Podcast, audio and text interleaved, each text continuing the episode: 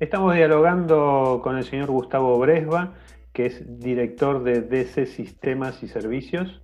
Hola Gustavo, ¿qué tal? Hola Aníbal, ¿cómo estás? Gracias por el llamado. No, no, gracias a vos por atendernos. Gustavo, ¿cómo evalúas el impacto del COVID-19 en el sector asegurador? Eh, bueno, el sector asegurador se vio afectado, por supuesto, como todos. Creo que todavía la mayoría estamos estamos, digo, porque nosotros somos parte de, las soluciones que, se van encontrando, eh, se está todavía tratando de hacer pie en un montón de, factores. El primero que le afectó, yo creo que es que las compañías en una gran mayoría o, o, por lo menos en un gran porcentaje de sus estructuras no estaban preparadas para repentinamente volcar su trabajo remoto masivo. Si bien algunas tenían políticas de home working y cosas que, que iban implementando, ninguna estaba previsto para que todo el mundo de golpe, todo el tiempo estén todos en su casa, ¿no? Trabajando. Todas las compañías chicas tuvieron la ventaja de tener, ser un poquito más fácil de adaptarse y las más grandes, eh, su operatividad se vio muy resentida, ¿no? A esto le sumamos que la emisión y la, en sí mismo, la venta de seguros y la cobranza eh, se vieron muy afectadas por respecto de la sociedad en sí misma, no más allá de la organización de las compañías. ¿Cómo fue el desafío de superar el que todos los empleados tuvieran que trabajar en sus casas con lo que implica tener un equipo remoto que se conecta al sistema central todo el tiempo? Lo primero que se, necesitó fue paciencia, primero.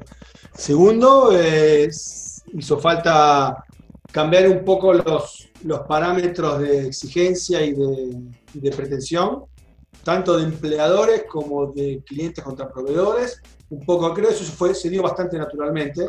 Todos tuvieron bastante tolerancia a, los tiempos de respuesta. Pensemos una cosa, las compañías no le proveen a la gente en todos los casos una computadora, una conexión, unos auriculares, un parlante, eh, una conexión a internet pagado por la compañía, que se asegure que esté en condiciones de trabajar remotamente. La gente, la mayoría de los casos, afrontó la situación con sus elementos propios. La notebook te la pueden dar, pero la, conexión a internet es la, que tenía cada uno en su casa. Entonces eso afectó bastante. No todo el mundo tenía buena conexión. No todo el mundo tiene disponibilidad de todos los equipos todo el tiempo. Pensemos que toda la familia está toda la familia todo el tiempo en las casas. Colegio de los que tienen colegio de los chicos, los que están estudiando universitarios también, los que están en pareja, la pareja también tiene su trabajo con sus videollamadas, con sus reuniones virtuales, o sea, todo el mundo conviviendo, haciendo lo mismo todo el tiempo, con el mismo, el mismo ancho de banda, ¿no? con el mismo, el mismo canal, el tubo es el mismo. ¿no? ¿Y eso qué demanda tuvo de parte de los equipos de tecnología? ¿Cómo se adaptaron todos esos equipos? ¿Cómo se actualizaron los antivirus? ¿Cómo se fortaleció ese puesto de trabajo remoto? Yo te digo respecto a nosotros, las compañías, la verdad que no sé bien qué hizo cada una, no sé cuánto habrán hecho para fortalecer la seguridad en sí misma. No creo que tanto, sinceramente. ¿eh? Sí lo que se hizo fue volcarse en vez de, herramientas de conexión caseras a herramientas Zoom o Teams de Microsoft o, o software de conexión más pro, ¿no? De algún modo. Pero mucho más que eso no creo que hayan cambiado tanto. Pensá que hoy en día el procesamiento en todos los sistemas medianamente modernos no se hace en las PC de, de las computadoras de la gente, se hace en los servidores, que ya tenía su propia seguridad. En cuanto a seguridad informática, no, se, te puede, se te puede meter en una call, se te puede poner a escuchar una videollamada, pero no te van a entrar a piratear el sistema por estar trabajando en videollamada. Lo que sí hicieron mucho, nosotros en DC tuvimos que hacerlo, es armar VPNs. La VPN es una, eh, es una red virtual porque antes trabajabas en red dentro de la empresa. Ahora tienes que trabajar en red desde afuera, porque no hay cosas que no están publicadas a internet, ahí sí por un tema de seguridad, ¿no? Pero es algo bastante simple, hay varios software de VPN virtuales que son seguros, en ese sentido no es el problema. El mayor problema es la disponibilidad de gente, que la gente tenga el tiempo, ¿no? ¿Y cuáles herramientas eh, implementaron ustedes durante la cuarentena? Bueno, eso está bastante vertiginoso. Naturalmente, la verdad que es naturalmente, esta situación hizo que muchas compañías, clientes nuestros, creo que esto es algo en general, pero yo, bueno, por lo menos hablo de nuestra, de nuestra vivencia, haya acelerado procesos que ya estaban iniciados en diferentes estadios de análisis o de desarrollo, procesos de implementación de herramientas digitales que, que venían a otra velocidad. ¿no? Es como que le metieron el acelerador.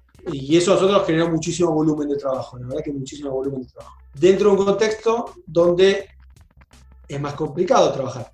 Entonces, eso generó muchísima demanda. Por ejemplo, aceleramos, implementamos la primera versión de X Mobile, que es la, herramienta de la primera versión es para asegurados.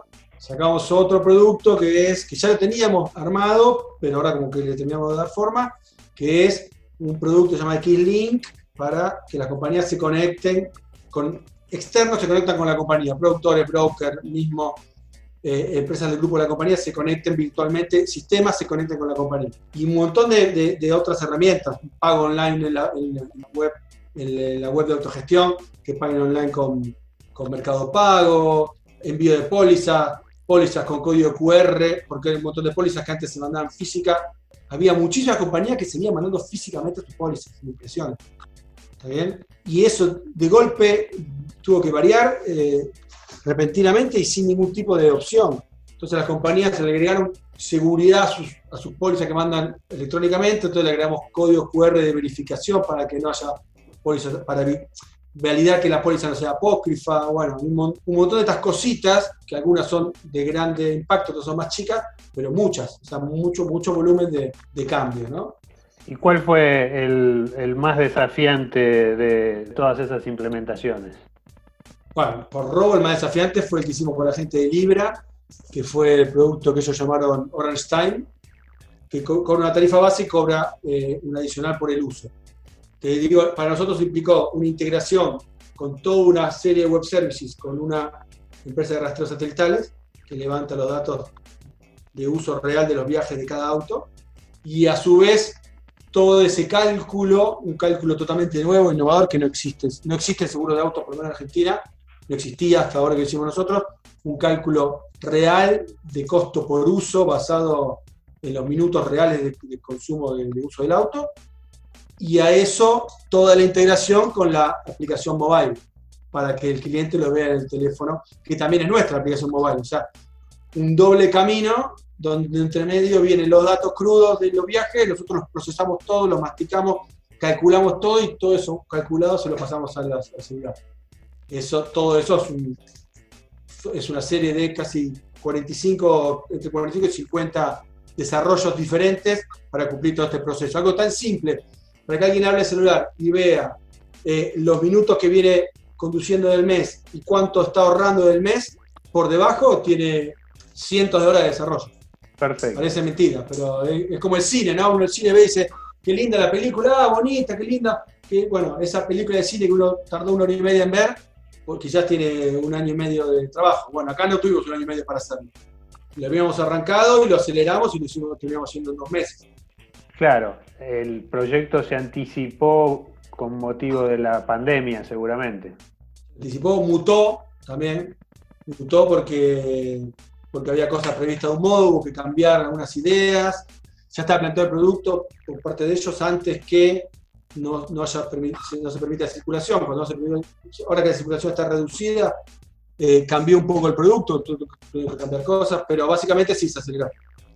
¿Cuál es tu perspectiva sobre la evolución del sector una vez que la pandemia se estabilice y qué pensás vos que va a ocurrir los primeros tres meses después de que se libere la actividad aseguradora? es algo totalmente extraordinario esto que está pasando, ¿no? Es difícil proyectar demasiado. Lo que yo tampoco tengo claro, para nosotros mismos como DC, que no somos tantos en la empresa, ¿qué vamos a hacer cuando se empiece a liberar?